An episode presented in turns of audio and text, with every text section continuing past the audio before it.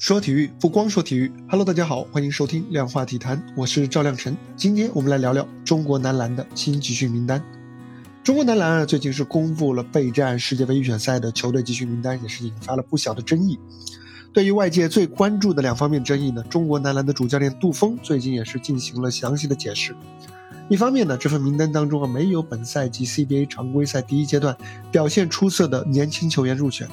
杜峰指导给出的原因啊，是国际篮联这一次是要求在十月五日就提交参赛名单，而 CBA 的新赛季要到十月十号才揭幕。而另外一个争议呢，则在于一向是国手大户的辽宁队这一次也没有人入选。杜峰道出的原因是，辽宁男篮的球员他们有的是有伤病，而有的呢是因为长时间连续作战身心俱疲，希望得到时间来休整。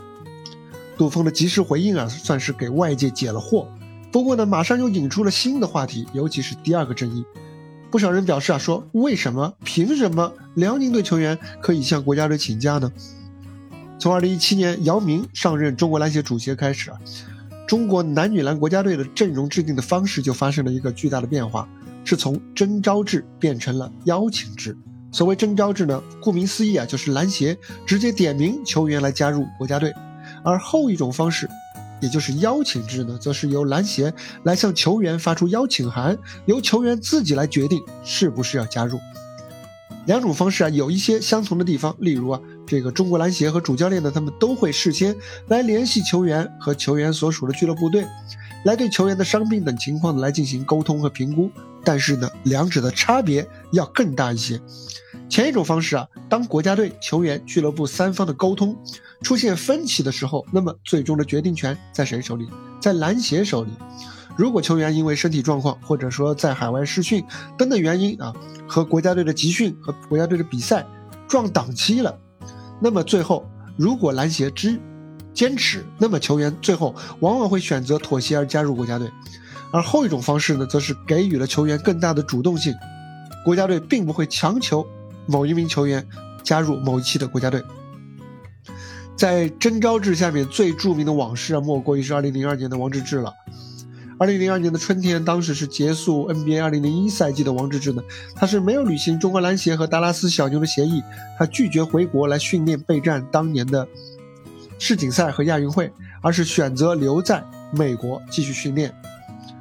在几经交涉没有结果之后呢，王治郅是被开除出了中国男篮，整整四年之后才得以回归。回过头来看啊，这是一次双输的结局。王治郅后来在 NBA 是几经辗转啊，并没有什么太大的作为。而中国男篮呢，在王治郅无缘国家队期间呢，也是成绩一般。如今啊，中国男篮主席。中国篮协主席姚明所做出的这个变化呢，是他在顶级职业篮坛长期的实践与思考的结果啊。毕竟，像美国男篮，它就是一个邀请制的。而且啊，姚明之所以做这个决定，其实也和他自己的职业生涯有关。他的职业生涯当中也受到了不少带伤来双线连续作战的这么一个负面的影响。如今呢，中国男篮采取的这个邀请制啊，可以让球员更加放心的来规划自己的职业生涯。无论是受伤，无论是养伤啊，无论是养伤还是赴海外特训，从长期来看呢，对球员是更加有利的。而国家队呢，也可以借这个机会给年轻人更多的入选和上场的机会，球队的板凳深度啊，轮换能力也是能够得到提升。中国篮协最近几年也是建立了人才库和相应的选拔机制。其实呢，这也是可以视作邀请制的一种配套的措施。不过啊，凡事都有两面，我们同样要看到的是，邀请制也有短板，也有缺点。什么缺点呢？球员评估自己是不是适合加入当届国家队的集训名单的时候，他是不是能够完全客观的从自己的自身的实际来出发呢？这个我们说只能靠自律自觉。换句话说。一个实力和状态可以打国家队主力的球员，也完全可能是出于竞技之外的个人利益的考量而拒绝国家队邀请。比方说，我想休息啊，比方说在国家队打球风险太大，这个万一有一一个表现不好，就可能成为呃千夫所指。而对于这些球员，他们如果给出一个自己不适合进国家队这么一个理由呢，国家队也是很难去进行评估和监督。否则，你想这个邀请制。也就徒有其名了。如果大赛期间上述这样的情况在多名主力级别的球员身上发生的话，那么会发生什么事情？国家队的整体实力就势必要打上一个折扣，大赛成绩就很可能受到影响。